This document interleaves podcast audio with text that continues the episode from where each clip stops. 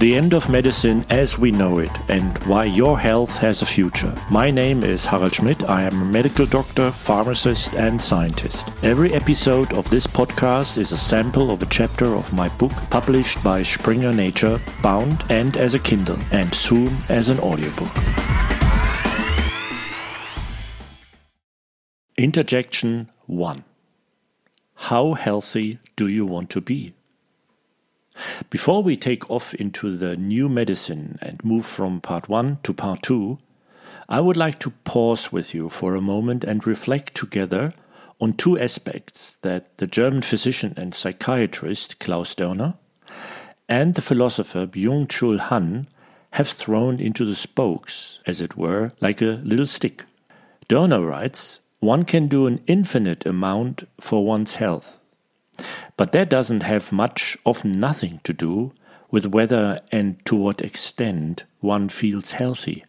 And it's the latter that counts. And Han observes today there is a fear of pain everywhere. Any painful condition is avoided. Pain tolerance is declining rapidly.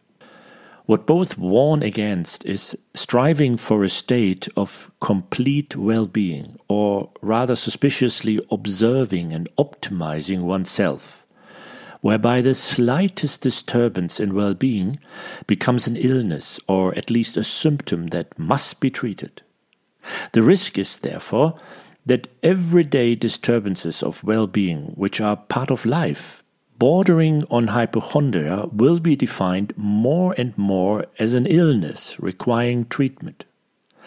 If health becomes an end in life instead of an occasion to fill one's life with meaning, if everyone exploits the healthcare system to the maximum with the claim to have an enforceable right to health, then health becomes a product of which, if one can't afford it, one wants to have more and more. All these trends harbor a potential that becomes even more destructive the more it is marketed and left to competition. However, the essential prerequisites for health should not become a service or a commodity. Medical institutions such as clinics should not serve the profit maximization of shareholder value. While we will be able to enjoy today's almost unbelievable steps of relief in the future, which I describe in part two of the book. We must always provide for burden in the process. If, for example, the relief provided by cars, escalators, and lifts ultimately leads to or exacerbates muscular atrophy, osteoporosis, diabetes, and cardiovascular disease, it has achieved nothing. On the contrary. For example, I never use escalators, and I only use an elevator when I must go up to the fifth floor with luggage. Why don't you try that too, if you're not already doing it?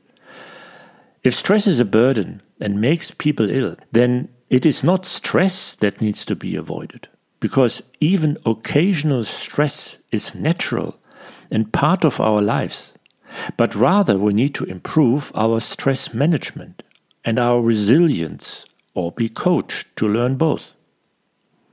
So the question is how healthy do you want to be?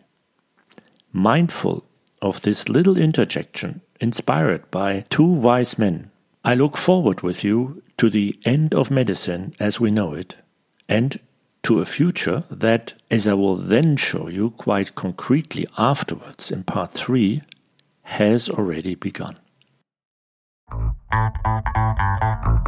More about each chapter and how you can benefit from the new medicine already today, all in my book, The End of Medicine as We Know It, written in an easy to understand style, both for patients and hopefully not yet patients. Knowledge means health and quality of life.